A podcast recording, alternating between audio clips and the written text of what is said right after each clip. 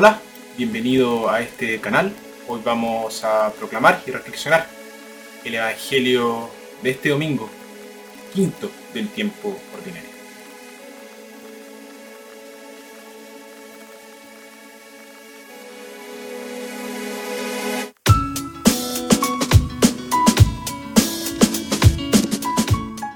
Nuestra primera lectura, tomada de Isaías, el auténtico culto a Dios se manifiesta en la práctica de la justicia y en la preocupación por los más pobres y los necesitados.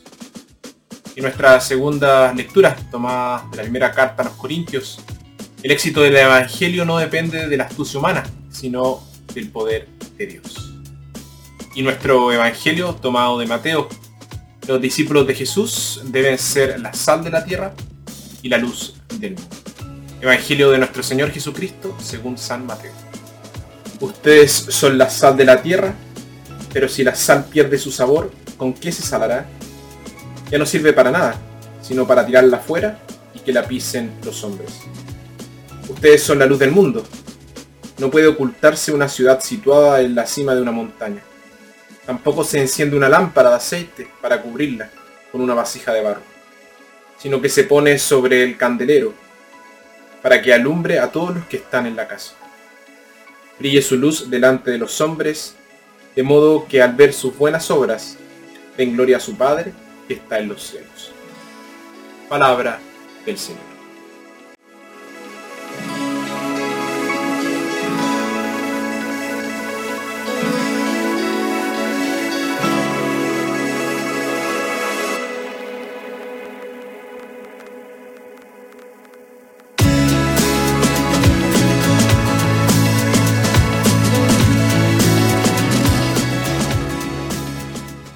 Jesús nos pide a cada uno de nosotros, sus discípulos, que seamos la sal de la tierra y la luz del mundo.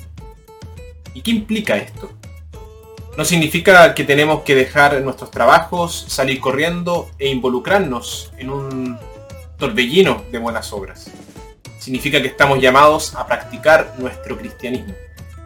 No solo en la iglesia, sino en el mundo y en cualquier lugar o situación en la que nos encontramos. Tanto más si debido a nuestra posición nos encontramos situados en alguna cima donde todos puedan vernos y donde la gente busque luz en nosotros. Y aquí hay unos pocos ejemplos. Si por ejemplo eres profesor, ¿qué espera la gente de ti? ¿Que enseñas bien y que te abstengas de mostrar favoritismo? Si muestras favoritismo, traes la luz a algunos pocos y quizás oscuridad a otros. Si un maestro cristiano debe mostrar algún tipo de favoritismo, debe ser hacia los niños que encuentran más difíciles de aprender. Si eres juez, por ejemplo, ¿qué espera la gente de ti? Justicia. Y la justicia es la sal de la sociedad. Alguien por ahí dice, un tribunal corrupto es peor que un robo en la carretera. Un buen juez hace que brille la luz de la justicia. Si eres político, ¿qué espera la gente de ti? Que trabajes por el bien del país y no solo por el tuyo propio. Un político corrupto tiene mucho que responder, pero entonces un buen político puede traer luz a la vida de muchos. Si eres policía, ¿qué espera la gente de ti? Que no intentes torcer la ley o violarla, sino defenderla y hacerla cumplir de manera justa. Si eres trabajador, ¿qué espera la gente de ti? Conozcas bien tu trabajo y que lo hagas lo mejor que puedas. Si eres reportero o periodista, ¿qué espera la gente de ti? Que trates con hechos y no con medias verdades o quizá muchas veces mentiras. Que escribas sobre temas importantes y que no entres en tonterías y mucho menos en sensacionalismos. Un buen periodista puede hacer brillar la luz de la verdad en muchos rincones oscuros. Si trabajas, por ejemplo, en los negocios, ¿qué espera la gente de ti? Que no cobres de más y que des valor, trabajo, por dinero. Si eres papá o mamá, ¿qué espera la gente de ti? Que estés ahí para cada uno de tus hijos. Que los antepongas a todo lo demás e incluso a tu carrera o trabajo. Si eres sacerdote, ¿qué espera la gente de nosotros? Que trates de practicar lo que predicamos, lo que decimos. Podríamos multiplicar muchos ejemplos y aún así no cubrirlos todos. Cada uno de nosotros debe mirar su propia situación y preguntarse cómo podemos practicar allí nuestro cristianismo.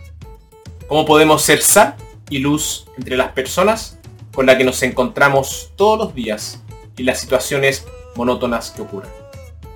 Es posible que no podamos ser un faro, pero al menos podemos ser una humilde vela que arroja, que arroja luz en su propia vecindad inmediata. Hay una tendencia a tomar en serio los grandes asuntos y descuidar los pequeños. Y aquí es donde comienza la corrupción, y aquí es donde se apaga la luz. Y la sal pierde su sabor. Solo hay un remedio.